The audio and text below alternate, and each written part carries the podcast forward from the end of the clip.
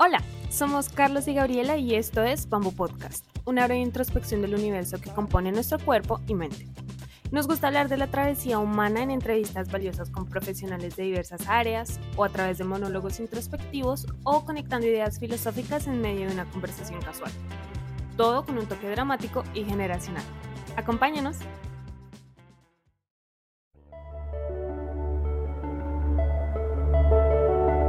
Somos Bamboo Podcast un espacio para crear una mentalidad de serenidad mirando a nuestro interior. Soy Carlos y junto a mi hermana Gabriela exploramos diversas herramientas para alcanzar una vida pasible y satisfactoria.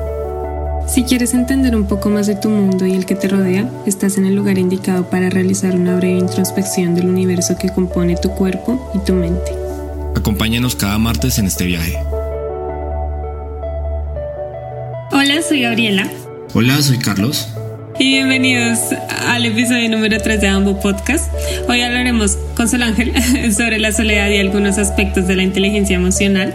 Y recuerden que pueden encontrar las dos primeras temporadas en Apple Podcasts, Spotify, Deezer o en su plataforma favorita de podcast. Hoy está con nosotros, como ya se pudieron haber dado cuenta, Sol Ángel Santiago está ahorita nos acompaña desde Lima. Eh, ella está en máster, ella, ella, es, perdón, máster en gestión de la educación, coach transformacional certificada y conferencista bilingüe. Y bueno, a partir de su experiencia de vida y de trabajar en sus heridas emocionales, decidió ayudar desde su profesión a mujeres a salir eh, de varias, muchas relaciones tóxicas y a romper con la dependencia y desarrollar inteligencia emocional. Y bueno, gracias, muchas gracias por acompañarnos, Sol Ángel, y bienvenida a un podcast. Ay, muchísimas gracias por tenerme aquí, de verdad agradecida y nada, dispuesta a compartir todo lo que pueda en este podcast. Perfecto, Ángel. Para empezar, me gustaría preguntarte, ¿cómo definirías la soledad? Bueno, pues la soledad yo creo que tiene estas dos perspectivas porque hay una muy práctica y es simplemente el estado de no tener compañía, ¿no? Pero lo que más se, lo que más nos toca como seres humanos tiene que ver con ese lado emocional, en donde la sensación de soledad sí está un poco teñida por matices oscuros, ¿no? Que tienen que ver obviamente con heridas de infancia, con vacíos emocionales, en donde no nos hemos sentido contenidos, en donde no nos hemos sentido con atención, ¿no? Con cariño. Y es ahí donde surgen pues todas estas cosillas que nos, que nos alertan cuando empezamos a sentirnos solos. Eh, es como una especie de, dependencia, o más bien se resalta como una dependencia emocional cuando se manifiesta la soledad. O sea, me refiero a que pues tenemos como una idea de, cómo es el mundo, la familia, los que nos rodean, y la soledad tal vez es como una dependencia que tenemos hacia los demás, por lo que mencionas, o... Sí, lo que pasa es que tenemos que entender que somos seres sociales, eso es positivo, obviamente todos lo somos, pero cuando no puedo tener bienestar, si es que estoy solo, es decir, estoy solo y automáticamente no hay nada que me haga sentir bien si no estoy con una persona o con personas en líneas generales. Entonces ahí es donde ya he manifestado una dependencia, ¿no? Hay personas que tienen una dependencia, obviamente, sustancias químicas, ¿no? Hay diferentes formas de lidiar con estos vacíos que tienen que ver con esta soledad ya a nivel de sensación, de emoción y no tanto a nivel simplemente de estar solos como podemos estar solos ahora en nuestra casa, pero estamos tranquilos, ¿no? Y mencionabas que somos seres sociales. Eh, ¿Por qué es tan importante esta, esta necesidad de conexión humana entre nosotros? Mira, una de las eh, de los grandes aportes de un psicólogo Harlow, si no me equivoco, creo que fue en teorías del apego, tienen que ver con cómo todo esto fue evolucionando en el tiempo. Por ejemplo, te cuento que hicieron un experimento con macacos, con los monitos, y los arrancaban de sus madres para justamente no elaborar estas teorías del apego a nivel psicológico y los encerraban en jaulas y solo les ponían un biberón y un peluchito y a veces los monitos simplemente se pegaban al peluche y se morían de hambre. Entonces ahí se daban cuenta la gran importancia que tiene el cariño, el afecto, el abrazo, incluso a los bebés que eran hembras, cuando crecían no tenían ningún instinto para aparearse eran de las hembras que se alejaban completamente de la manada, no querían la, recibir a ningún macho. Y cuando, claro, este experimento fue muy controversial porque fue muy cruel, pero lo que hicieron fue, por ejemplo, hacían que las violaran para que salieran preñadas y ver cómo se relacionaban ellas ya con su generación, con, con el bebé que traían al mundo. Y resulta que muchas de ellas los mataban los degollaban, así los mataban, otras no querían saber nada del bebé y se iban, otras no los alimentaban y los dejaban morir.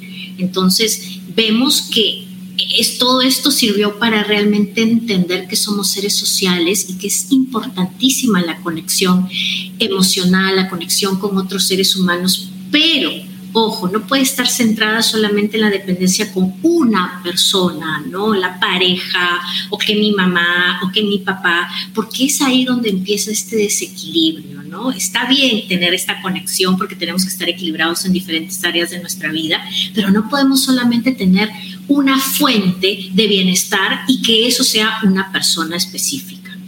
Yo me quedé pensando en el experimento, estaba, fue bastante cruel, creo, pero Sí, seguramente, pero claro, finalmente eso demuestra el vínculo de, de, cómo, cómo nos relacionamos, porque por ejemplo los seres humanos desde un principio para sobrevivir y desde una perspectiva de, de, de supervivencia pues era trabajando en equipo. O sea, no puedes estar como en un elemento aislado, porque primero es más difícil cazar. En la época de los cazadores, pues te queda más complicado cazar un animal grande eh, solo que en equipo. Entonces, creo que, que, a partir de eso, y bueno, múltiples cosas, porque, o sea, también desde una perspectiva mental, el tener contacto con los demás como que te expande la mente y, eso también ayuda a crear ciertos vínculos y crea, pues te fortalece a través de los demás como la, la, conexión que tú construyes y sobre todo a nivel social, ¿no? Porque somos criaturas 100% sociales. Eh, sí, y, bueno, esto sería como por el lado de, de, de que somos efectivamente de esta forma, pero también considero que las, los momentos de, soledad son, son importantes, o sea, como que yo soy de la idea que hay momentos donde uno tiene que hacer una introspección y otros de extroversión, y tratar como tener en equilibrio los dos. Hay gente que ya por genética o lo que sea, pues tiene una predisposición para una u otra cosa, pero creo que los dos en balance pues se, llevan bien. Y eh, relacionado con este punto, quería eh, preguntarte qué beneficios pueden traer la soledad o la desconexión eh, del entorno cercano, o sea, de la ciudad, o, por ejemplo irse a aislarse a un, a un retiro, a un lugar natural. ¿Qué beneficios puede traer la soledad en estos casos? Pues yo siempre digo que el mejor proyecto de nuestra vida somos nosotros mismos, ¿no? Y en ese proyecto uno de los grandes pilares de la autoestima tiene que ver con el autoconocimiento.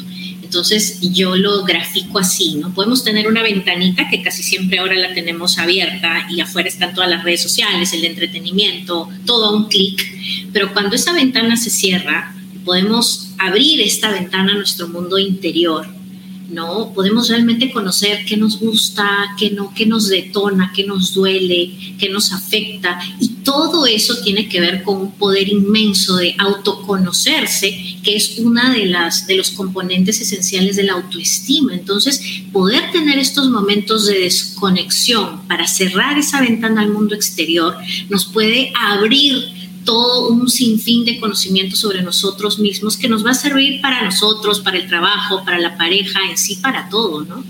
Y en estos, digamos, desconexiones, siento que hay personas que ya se van al extremo de ser extremadamente solitarias, em, pero que no necesariamente se sienten en soledad, sino que simplemente su vida es solitaria y con eso es, es, posible ser feliz o alcanzar cierto nivel de realización personal sin tener contacto constante con amigos o con familia o con personas cercanas en general.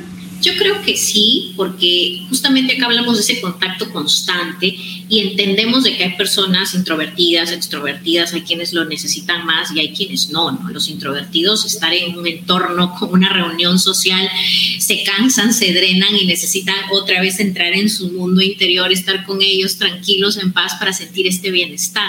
Pero también tenemos que entender algo, ¿no? Y es esto del bienestar y el equilibrio. No podemos solamente centrarnos en nosotros, nosotros, nosotros, irnos a ese otro extremo, porque como bien dijiste, Carlos, está este tema de también enriquecernos de este contacto social, ¿no? Lo que ahora se está viendo en las generaciones que se han criado con la tablet, con el iPhone, ¿no? Con, con todas estas redes sociales, es que sus emociones son expresadas a través de los emojis pero no pueden tener vínculos así, face to face, ¿no? Les cuesta demasiado interpretar las emociones del otro. No saben, se sienten incómodos. En cambio, esto que hacemos nosotros de igual vernos, tener amigos, salir a tomar un café, conocer personas, nos ayuda a poder eh, gestionar mejor nuestras emociones y a poder entablar relaciones con otros seres humanos. Entonces, ningún extremo es bueno, pero si eres obviamente introvertido y necesitas más espacio en soledad, pues perfecto, ¿no? Mientras tú entiendas eso y que también te enriquezcas del contacto externo.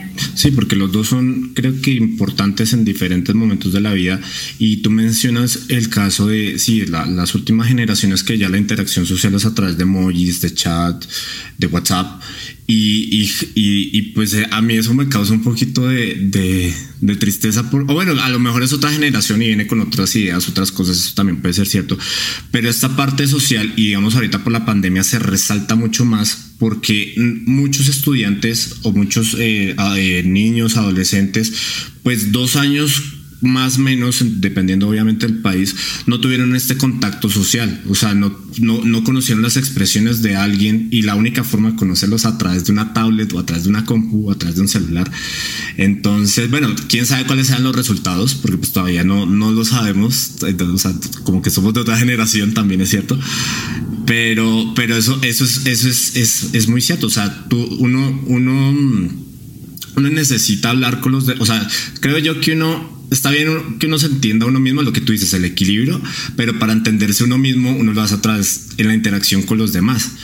Entonces, ahí sabes que, te gusta, que no te gusta, que, está bien, que está mal y traer como ese, ese balance. Yo personalmente sí soy como fan de, de los momentos de soledad, eh, por lo que tú dices, hay momentos donde no sé, hay que estar con la familia, hay que estar con los amigos, eh, pero necesito tal vez como estar conmigo y, reflexionar y como que, como que pensar y estar como mi centro otra vez, pero es un ciclo, o sea, como que finalmente es un ciclo que va y viene y es, y es lo importante porque al final pues son, son, sí, pues tiene que ser un balance, pero son situaciones que, claro, uno no se puede aislar del mundo porque pues no, no, no haces nada, eh, um, pero tampoco ser tan socialmente activo tal vez porque al final pues estás, estás, tu enfoque está como en el entorno pero no en ti mismo. Entonces pues ese es como... Entonces no sabes lo que en el fondo te está pasando a ti, ¿no? Porque como todo es con el resto y te enfocas en lo que le pasa a los demás, en salir, en la fiesta, que el cine. Y yo trabajo con muchas mujeres así, ¿no? Que dicen, no, sí, yo vivo sola años.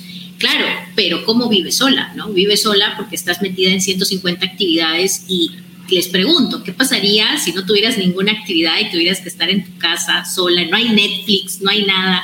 Ah, no, me dice, me muero. ¿No? Entonces ahí viene el tema, ¿no? Porque no estamos acostumbrados a mirar hacia adentro. Y muchas veces, claro, lo que hay adentro, pues son recuerdos de una infancia difícil, ¿no? De temas difíciles con los padres. Entonces, obviamente, pues ahí se necesita un, soporte, ¿no? Para que podamos mirar, pero apoyadas como de la mano de alguien que nos guíe y nos diga, ok, ya me estoy entrando en, en una depresión, no, tengo que salir ya ¿no? No me enfoco mucho en lo negativo, o que miro hacia afuera también, es como que tenemos estos breaks, ¿no? Miramos hacia afuera, luego hacia adentro y así se va trabajando un poco esto de poder mirar hacia nosotros mismos. Hay, hay gente, y bueno, a veces yo también he estado ahí, eh, que nos da miedo mirar hacia adentro. O sea, a veces, a veces como que sabemos que traemos traumas, traemos problemas, traemos muchas partes oscuras y, es difícil, ¿no? O sea, porque pues si el, el mundo, como tú dices, o sea, hay gente que, que son workaholics, que son adictos al trabajo, que finalmente intentan llevar su vida a ese punto y nada más porque saben que si tocan otras áreas pues no se van a sentir bien.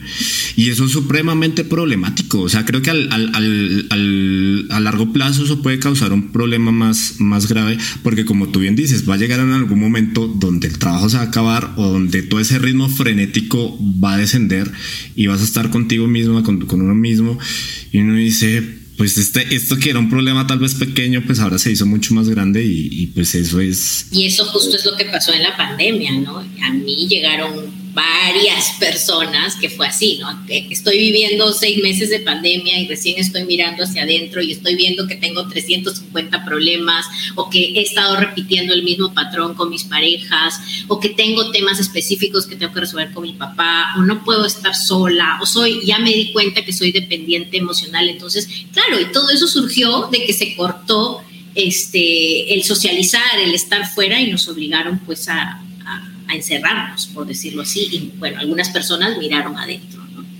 El comentario que quería hacer es que lo que mencionabas ahorita de los extremos de ser introvertido o extrovertido, alguna vez estaba leyendo unos estudios que se hicieron sobre introversión, sí, más que extroversión fue de introversión, y al final, pues lo que decía el estudio y los resultados es que nadie es 100% introvertido y nadie es 100% extrovertido. O sea, obviamente hay momentos y varía mucho de persona en persona, pero a lo que hoy es que muchas veces las personas tienden a esconderse detrás del término, o sea, de, de, lo que se consideren a sí mismos, ya sea extrovertido o introvertido, para como una excusa para no salir de su zona de confort, ya sea para empezar a socializar más con las personas o, o establecer más vínculos o fortalecer los vínculos que ya tienen, en este caso los, los introvertidos o los extrovertidos puede que se escondan dentro del, del, término para decir, no, pues yo como siempre necesito socializar, entonces yo no puedo estar solo porque siempre necesito estar socializando.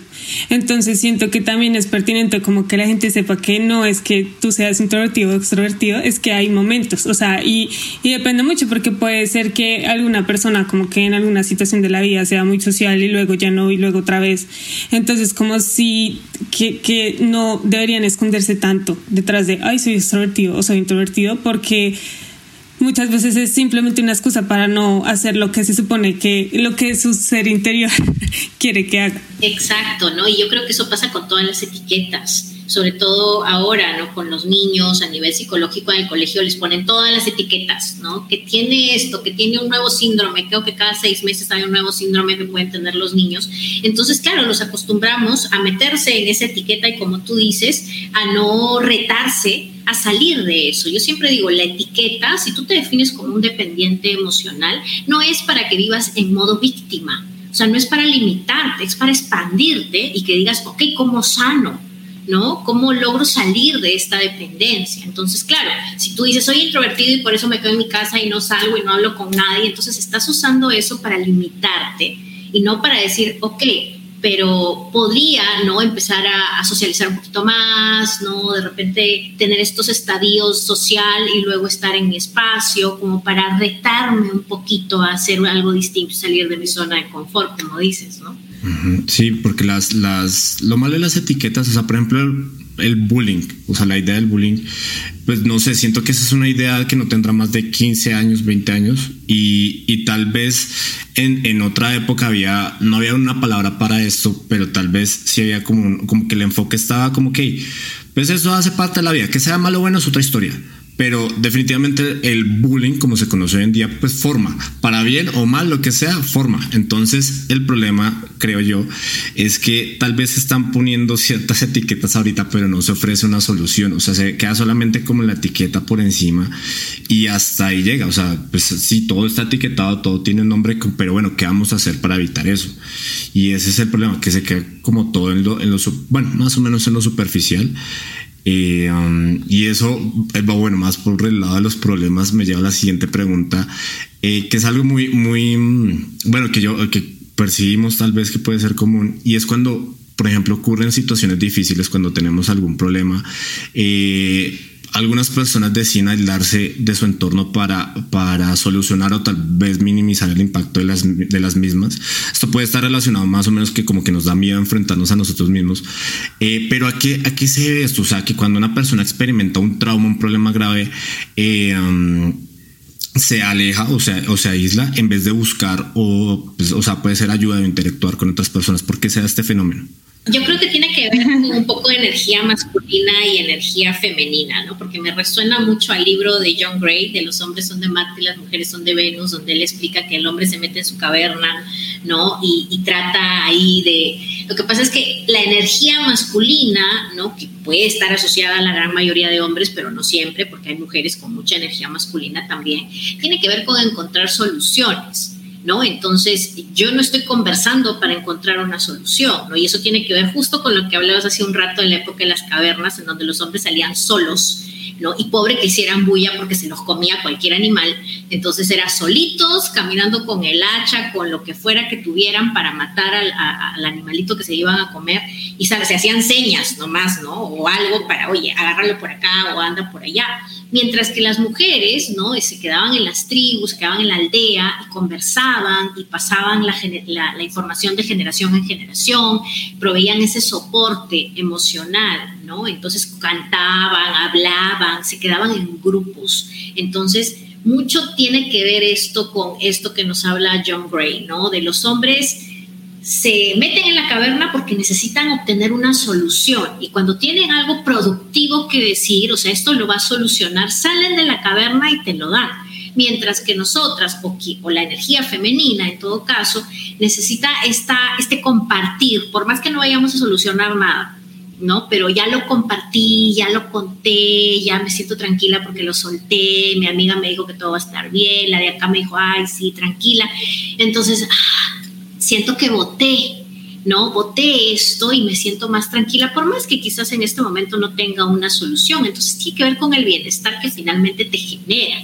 Yo sí tengo mucha energía femenina y a mí me genera mucho bienestar el poder compartirlo, ¿no? Y decir, ah, ya está, ¿no? Ya lo conté, ya ahora me siento más tranquila, pero por ejemplo, mi pareja no. Él tiene mucha energía masculina, entonces él es de los que si no tengo una solución, ¿para qué voy a hablar?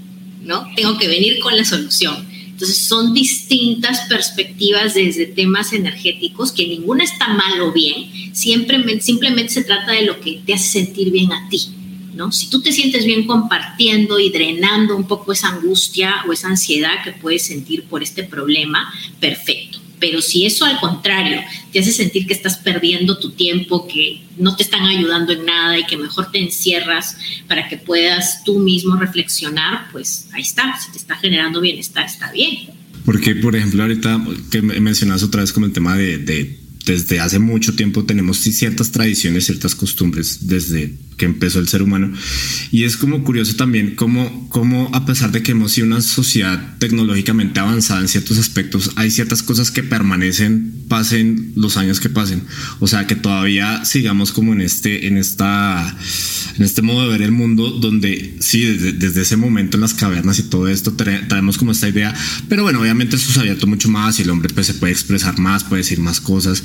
Pero esa tradición yo siento que todavía permea mucho la, la actualidad Mm, y, los roles, claro, van evolucionando, pero todavía sigue siendo esa la, constante eh, al final con el, con el tiempo.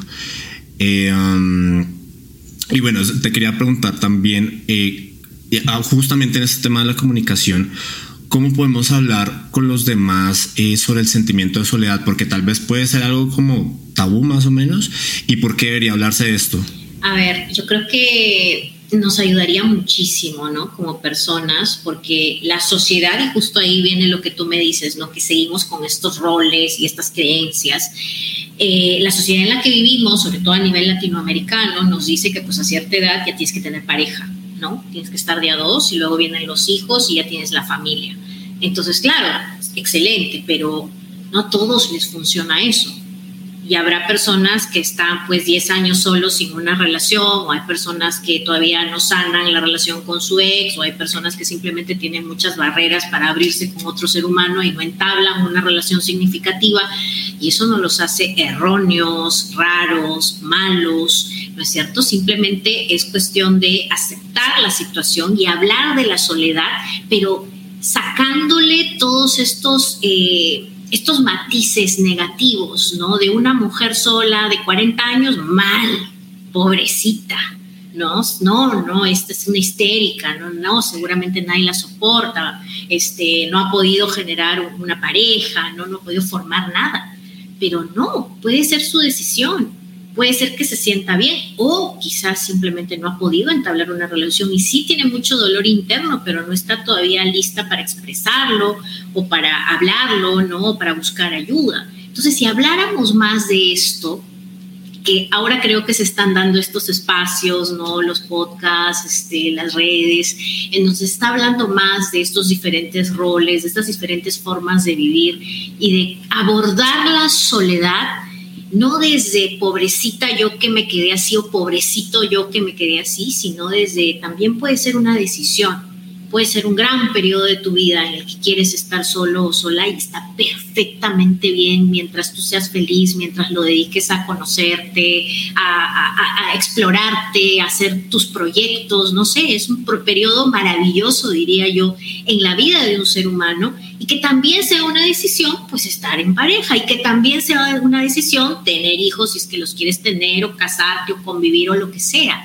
¿No? Pero no tanto ponerlos como tabú porque entonces ya no se habla de estar sola porque te gusta estar solo porque entonces ya la gente te mira raro y ya no se habla de esto y ya no se habla del otro.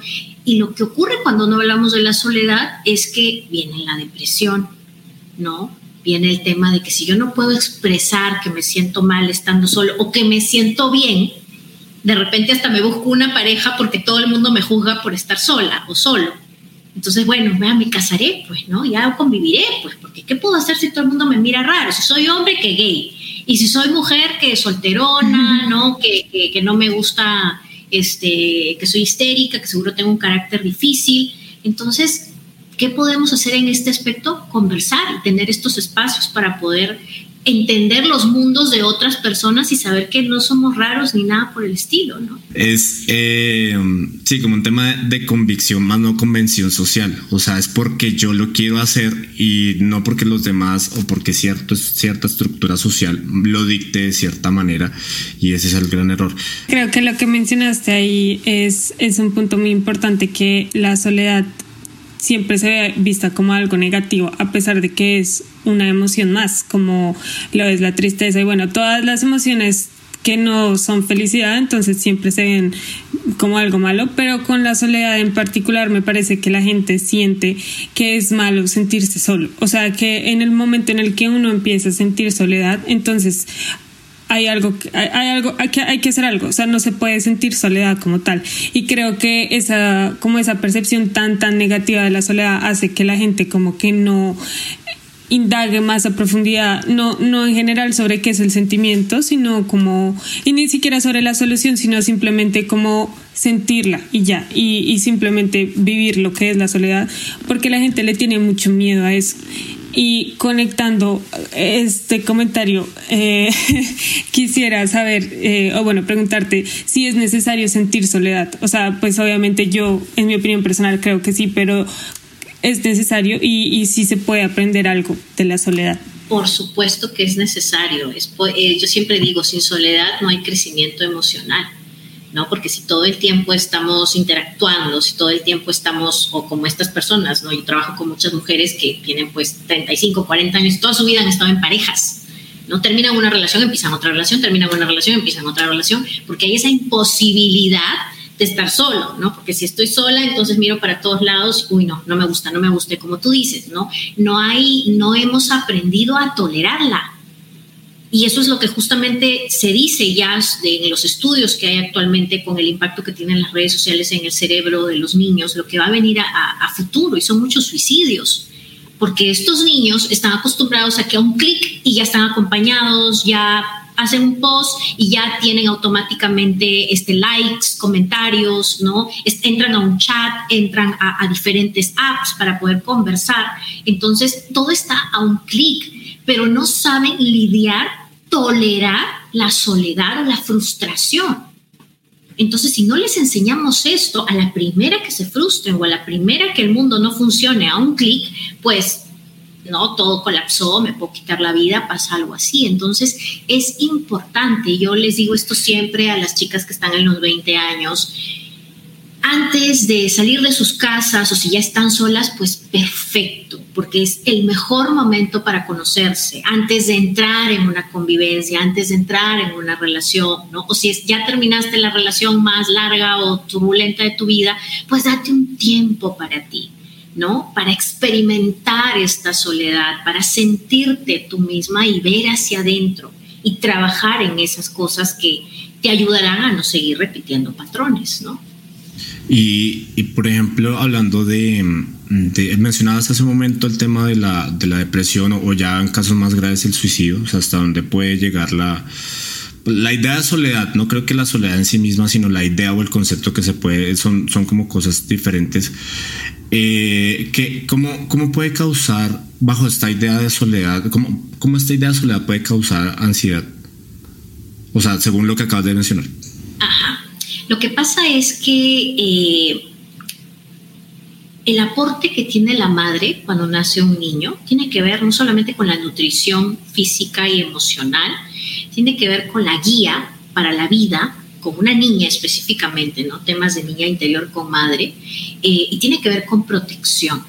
Entonces, cuando no hemos tenido esto en el hogar, cuando nos hemos criado y quizás nuestros padres han estado físicamente, pero no emocionalmente, no nos atendieron, no supieron qué sentíamos, nunca nos preguntaron, no hubo conexión emocional, entonces automáticamente yo entro en frustración y ansiedad, pero el niño no sabe cómo expresarlo. Puedes haber llorado, puedes haber tenido una pataleta, pero para la sociedad eso es como que eres malcriada, te portaste mal, ¿no es cierto? Entonces, de grande, ¿cómo expresas tu pataleta? Pues agarras el celular, no tomas, fumas, comes de más, porque lo que más tenemos ahora son temas de obesidad por hambre emocional. Entonces, muchas veces no comemos por hambre, comemos por hambre de conexión emocional. Entonces, hemos aprendido estos hábitos de que cuando me siento sola, ¿no? Y cuando siento que no me están prestando atención, automáticamente empiezo a sentir algo en mi cuerpo, esta ansiedad, esta frustración, y la tengo que calmar de alguna forma, ¿no? Y obviamente, pues si, terminas una relación tóxica, vuelves con tu ex, lo vuelves a llamar, ¿no? Si estás con problemas eh, con el alcohol, pues vuelves a tomar, ¿no? Este, vuelves a, a comer de más. Entonces tenemos que tener algún tipo de muleta para poder lidiar con esto, ¿no? Porque todavía no estamos listos para trabajarlo porque el trabajo interno no es fácil, ¿no? Hay que mirar ahí las heridas y abrir y sanar. Y yo siempre digo, ah, sobre todo con, con mujeres que han tenido mucha violencia en la niñez, mucho abandono, mirar a la niña interior es algo devastador y que si no tienen una ayuda pueden entrar tranquilamente en una depresión, ¿no? Porque han vivido 30, 40 años de su vida sin mirar ahí y de pronto decirle tienes que mirar ahí para sanar ¿cómo? ¿Cómo lo hago? ¿No? ¿Qué, qué, qué, entro? ¿Cómo entro? Entonces ahí se necesita de este apoyo, ¿no? Yo fui una de esas. Que a mí me decían, mira tu niñez y yo no hay forma humana que yo voy a mirar la niñez, al contrario, si le echo tierra y no la veo más pero fue esa la clave para sanar mis propias heridas, ¿no? Sin eso no lo hubiera podido lograr y no fue fácil, o sea, yo salía de las terapias con los ojos de sapo, de llorar y llorar y llorar y votar, y llegaba a mi casa y tenía pesadillas y soñaba y la conexión con la niña interior fue sumamente difícil, o sea, he hecho eso y sé perfectamente que es una de las cosas más eh, aterrorizantes que puede hacer una, una persona que ha tenido una niñez herida pero es la llave para poder tener después relaciones eh, sanas, para poder tú vivir bien, estar en paz y poder mirar el mundo con otros ojos, ¿no? Ya no con ese miedo de, ay, si me quedo sola, ay, si me abandonan, ¿no? Ay, si, si nadie me quiere, no, sino desde el yo me reconstruí, ¿no? Estaba mal, lo entiendo ahora, entiendo por qué cometí tantos errores, pero yo sola me reconstruí y ahora veo la vida con otros ojos, ¿no? Y eso no me lo quita nadie, no me lo quita un trabajo, no me lo quita un novio, no me lo quita nadie porque lo he hecho sola. Entonces ese es el gran mérito que tiene esto de, de poder mirar adentro, ¿no? Y poder estar con nosotros mismos. Y conectando con lo que dices de esas personas que muchas veces no sanan o no necesariamente no sanan, sino que porque puede que haya personas que intenten sanar y no lo logren, como gente que ni siquiera sabe que tiene que sanar. Eh, creo que es, tiene una conexión con la siguiente pregunta y es ¿por qué muchas personas se sienten solitarias a pesar de estar en una relación ya sea eh, de pareja o que tienen muchos amigos o tienen familia, pero aún así se siguen sintiendo solas? ¿Qué, qué se puede hacer en estos casos? Esa es una, esa es una gran... Eh yo creo que eso es algo que le pasa a tantas personas constantemente, ¿no? Que pueden estar en una habitación llena de gente o viven con un montón de familia, pero se sienten completamente solos, ¿no? Y ahí es donde uno diría, pero ¿cómo lo explicamos? Si hay gente, sí, pues, pero con ninguna tengo conexión emocional.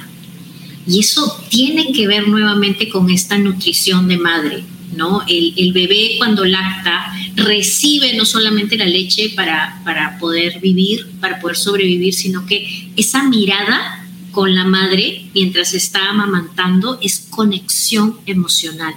Y si la madre ha sufrido algún trauma o de repente no ha querido ser madre o qué sé yo, algo que le haya pasado y no pudo mirar a su bebé, no lo pudo amamantar mirándolo y, dándole ese ejemplo de conexión emocional o ese niño se crió nuevamente como hablamos sin que sus padres pues sepan lo que siente, sepan lo que quiere, se van a generar estos vacíos, ¿no? Estos vacíos constantes de puedo estar acá con 10 personas, pero yo no tengo conexión emocional con ninguno. Y ahí es donde surgen las dependencias, porque claro, ¿con quién vas a tener conexión emocional normalmente? Con la pareja ¿no? Y si conoces a un narcisista o a un psicópata por ahí que sabe perfectamente escanearte y saber bien dónde están tus vacíos emocionales y darte toda esa atención que ellos saben dar desde el principio, pues olvídate, caíste redondita porque te llenaron toda la herida que tú tienes y, y, la dependencia es como si literalmente pues, tú tuvieras una dependencia a una sustancia química, ¿no? Vas a depender de esa conexión emocional. Entonces no es tanto el estar en soledad, sino es el sentirme en soledad. Y el sentirme en soledad pueden ser incluso eh, parte de una memoria implícita, ¿no? Que está en nuestros primeros mil días de vida, que ni siquiera recordamos antes del lenguaje, ¿no? Mucho antes de los pensamientos. Puede estar enquistado en nuestras células, de haber llorado y haberte incluso orinado en el pañal y que nadie venga a verte. Y eso fue un abandono que sintió el bebé. Antes de hablar y antes de pensar, sintió. Y ese sentir es justamente lo que el adulto experimenta cada que no tiene una conexión emocional. ¿Cómo sanamos eso? Pues obviamente tenemos que hacer un trabajo interno, porque no se sana pues tomándose la pastillita azul como muchas personas creen que entran a un trabajo eh, transformacional y ya, o sea, en un mes ya está, trabajé mi soledad, mis heridas de infancia, no, no, hay que hacer un trabajito ahí que tiene que ver con remontarnos a qué nos detona, ¿no? En qué momentos, a conocernos. Como digo, esa es la clave para, yo creo, todo lo que podamos lograr a nivel de crecimiento emocional. Y esa es la fuente de, de, todas las emociones que sentimos, porque el primer amor que tenemos es el de los papás o el de la mamá más concreto, porque pues hay mucha más cercanía, mucha más conexión. Eh, pero como tú muy bien dices, o sea, es un momento donde no hay lenguaje, no hay, no hay etiquetas, no hay absolutamente nada, pero sí quedan unas huellas indelebles por muchos años y eso finalmente se termina proyectando en el adulto o en el adolescente, o sea, desde mucho más temprano. Y, y por eso creo que es tan importante lo que tú dices de mirar hacia el niño interior, o sea, por más traumático, dramático y difícil que pueda ser, pues es la forma porque es, es el origen, es, es desde ese momento ya estamos percibiendo ciertas cosas. Me gustó lo que dices de los, de los mil días, o sea, como tres, los tres primeros años de vida. Claro, pues todo, todo el, los, los bebés eh, pues están llegando a algo totalmente nuevo, pero aún así están, están comprendiendo desde una perspectiva tal vez no sé si sea espiritual o emocional o corporal, pero están diciendo, esto se siente bien, esto lo vinculo con esta hermana y me gusta. Y esto se siente mal porque no fue atendido, obviamente no, tal vez no en las palabras que lo estoy diciendo, pero fue una necesidad desatendida y me va a generar rechazo. Y eso se va, se va volviendo un ciclo constante mientras va uno creciendo. Y si uno no mira hacia atrás, pues eso va, va a ser un patrón que se va a repetir N mil veces hasta que uno no tome Así es, entonces es por eso que es tan importante, no para sufrir, no para decirnos, ay, pobrecito de mí, no que tuve esta niñez y, ay, mi niña interior, mi niño interior, sino es para, para sanarlo, ¿no? Para entenderlo, para, yo digo, no hay mejor forma que maternarse, ¿no? Maternarse uno mismo, porque los papás que tuvimos fueron lo que fueron y ya está, con su nivel de conciencia, con sus limitaciones, fueron lo que fueron y no va a cambiar eso ya pasó. No podemos hacer pues que el papá que nunca te vio a los ojos, que nunca le interesó, que fue un workaholic, cambie para que tú sanes. Eso no va a suceder. El que tiene que sanar eres tú. El que tiene que paternarse en este caso eres tú, ¿no? Y darte esa atención tú mismo que anhelas o que te hubiera gustado que tu papá hiciera, ¿no? Sí, porque nadie más tiene la responsabilidad de tu bienestar que tú mismo. Ahí sí no hay forma, ni, ni método, ni medicamento, ni magia, nada. O sea, ahí sí no, creo que no, hay otra opción. Y, bueno, para ir cerrando un poco el, episodio, me gustaría preguntarte, ¿qué, consejos eh, podrías darnos para aprender a vivir con esta idea de soledad que hemos estado hablando durante el episodio? O sea, para, para alguien que le cuesta como pasar momentos de soledad. Yo lo que primero diría es que escriban, ¿no? Que yo siempre hablo a las, cuando recién entramos en los procesos, que tengan como un diario de emociones y en este caso como que escriban qué sensaciones sienten con la soledad, qué es lo que brota, ¿no? y vayan bien profundo, porque muchas veces es, ah, me siento mal, ya lo escribí. No, pero mal que mal no es una emoción.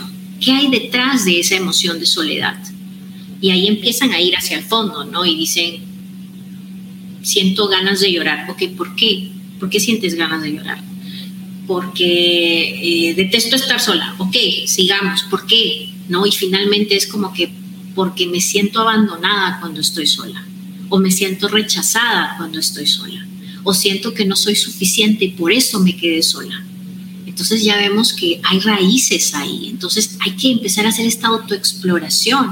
Y una vez que encontramos estas raicitas, ¿no? De qué es lo que nos produce esta soledad. No se trata pues de encerrarnos en un cuarto como esto, el, el, ejercicio este, el, experimento de Harlow que, que los metió en una en una jaula, ¿no? Y decir, ahora sí tengo que aprender a estar sola, sino se trata de eh, empezar a trabajar en, esta, en, estos, en estas emociones, ¿no? Ok, ¿cómo ha sido mi vida? ¿He estado siempre en una relación, otra relación, o he tenido espacios largos de soledad? Y en esos espacios largos de soledad he sido consciente de esta soledad o no? ¿O me la pasé trabajando, estudiando, haciendo mil cosas y no he sido consciente? ¿No? ¿Cuánto necesito estar acompañada? Si estoy en la mayoría de miedos que yo trabajo al menos con personas que son dependientes emocionales tiene que ver con que no quiero enamorarme porque si me enamoro ya quiero estar con él todo el tiempo, ya mi vida gira en torno a él, entonces ya no, no puedo estar bien yo, ¿no? Entonces, ¿por qué? ¿Por qué surge esto? Empezar a adentrarse, ¿no? A ir hacia adentro. Y si les cuesta demasiado hacer estas preguntas o si se quedan en la superficialidad, escriban qué sienten nada más, ¿no? Sensaciones, emociones, miedos, escriban, escriban, lo vayan drenando, ¿no? Si pueden, aíslense un día, no, no más de un día si no pueden, obviamente, pero escriban lo que sienten, ¿no? Porque de ahí van a encontrar muchas, muchas, muchas respuestas. Y nuevamente, si este proceso es demasiado doloroso, no lo empujen tampoco, ¿no? O sea, si eso los deprime, los hace sentirse mal todo el día, entonces busquen ayuda y trabajen de la mano de un profesional que pueda acompañarlos en este proceso, porque yo siempre digo, el proceso de vencer las dependencias, el proceso de poder estar con nosotros mismos, es como esta película de sueños de, de, fuga, 100 años de fuga, no me acuerdo cómo era, con Morgan Freeman. Sí, la de la cárcel, la persona que se escapa de sueños de fuga, sí, sí, sí. El actor principal para salir de la cárcel, para huir de la cárcel, ¿no? Cava este hueco, bueno, no voy a hacer spoiler de nadie en la película porque hay mucho que pasa, pero este, tiene que recorrer eh, literalmente un campo de fútbol americano de desagüe lleno de ratas y, y heces y mal olor y ganas de vomitar todo el tiempo, pero lo puede atravesar, Y al final sale a la luz, ¿no? Sale y su vida comienza y la felicidad y etcétera. Entonces yo siempre digo, muchas veces cuando hay niños muy heridos en la infancia, atravesar este proceso de maternarse, de aprender, de ir a nuestras heridas, es algo así. ¿no? Es algo así como no tiene final, todo es oscuro, ¿cuándo termina este dolor que estoy sintiendo porque estamos abriendo la herida?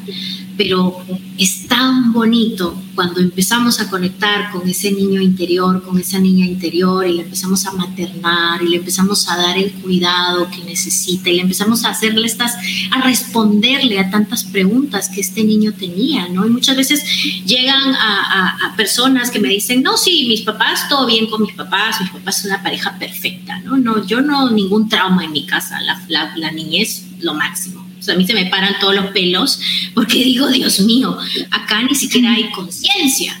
¿no? Porque tengo miedo hasta a ver lo que realmente sucedió, tengo miedo hasta de juzgar, y cuando entramos en, el proceso, de pronto, uy, sí, ¿no? Que mi papá un tirano, que mi mamá una sumisa, ¿no? Y ahí recién empezamos a ver a los padres por lo que realmente fueron, para entender, pues, por qué tenemos las heridas que tenemos, porque si todo está perfecto, entonces, ¿por qué tengo heridas? ¿No? No tendría sentido. Entonces, el trabajo es ir hacia adentro, empezar escribiendo y si no se puede, pues buscar esta ayuda que nos ayude a transitar este proceso de la mejor manera posible. Y la última pregunta es una que le hacemos a todos nuestros invitados y es que en Bamboo Podcast consideramos importante que lo que hagamos tenga un impacto positivo en nuestra audiencia, en nuestro entorno. Entonces, ¿qué impacto te gustaría dejar eh, con lo que haces en tu entorno, desde tu profesión, desde tu vida personal? Pues bueno, yo creo que dos, dos cosas que son mis pasiones, ¿no? Como como una dependiente emocional recuperada, como una niña interior maternada que durante muchos años tuvo muchos conflictos con, con su mamá y, con la rabia e impotencia que sentía de no haber recibido lo que yo sentía que necesitaba en la niñez. Eh, el impacto que me gustaría dejar es justamente ayudar a más mujeres a que encuentren a sus niñas y a que las puedan maternar a que superen sus dependencias emocionales, a que se encuentren a sí mismas y puedan establecer ¿no? relaciones de pareja sanas. Ese es por el lado de la transformación y del coaching. Y bueno, mi otra pasión tiene que ver con el ayudar a los animales. Entonces me gustaría que más personas se sensibilizaran con la gran población de animales callejeros que hay en nuestra Latinoamérica y que pues más personas se tocaran el corazón y ayudaran ya sea pudiendo rescatarlos, buscándoles adoptantes, apoyando con una esterilización a cuánto animalito que se está reproduciendo en la calle, ¿no? Porque ellos justamente vienen a este mundo a enseñarnos algo de lo que hemos hablado ahora en todo el podcast, ¿no? Ellos no tienen el lenguaje ni tienen la cognición, pero tienen todo, todo el tema de la sensibilidad y de las emociones. Entonces son eso que muchas veces los seres humanos, de lo que los seres humanos carecemos. Ellos sienten absolutamente todo, pero no pueden comunicarlo y no saben y no lo piensan tampoco. Entonces ya cae en nosotros como hermanos mayores el poder hacer algo por ellos. Entonces, pues si dejo este, este entorno terrenal, me gustaría dejarlo con esos dos impactos. Qué, qué propósito tan noble, qué, qué bonito, qué bonita respuesta. Sí, qué bonita respuesta. Gracias. Acá estoy rodeada, todos están que me miran. Acá tengo tres gatos, allá tengo dos perros, pues todos están, creo que uno nomás estuvo ladrando, así que todos se han portado bien. Qué chévere, Sol Ángel. Muchas gracias por tu respuesta, por tu disposición y tu tiempo para el episodio. Quería, queríamos preguntarte cómo te pueden encontrar nuestros oyentes en redes sociales, en tu página. Sí, claro que sí. Bueno, Instagram es lo que más manejo, ¿no? Y en YouTube también cuelgo varios de, de los lives que hacemos, de los temas que tratamos, pero es como Solángel Coaching así como Sol Ángel con una L al final, coaching, así me pueden encontrar. Y también en la página web, en donde tengo muchas herramientas gratuitas, masterclasses, tests que pueden tomar directamente. Así es que www.solangelcoaching.com y encantadísima de estar acá. Muchas gracias Carlos y Gabriela por tenerme en este espacio. Muchas gracias a ti, Sol Ángel, y bueno, muchas gracias a nuestros oyentes por acompañarnos en un episodio más de Bamboo Podcast. Espérenos el próximo martes para continuar explorando el universo que compone nuestro cuerpo y nuestra mente. No olviden, como siempre, seguirnos en nuestra cuenta de Instagram y explorar las dos primeras temporadas, también llenas de temas e invitados interesantes como Sol Ángel, y nos vemos hasta martes. Chao, hasta el martes. Chao, chao, gracias.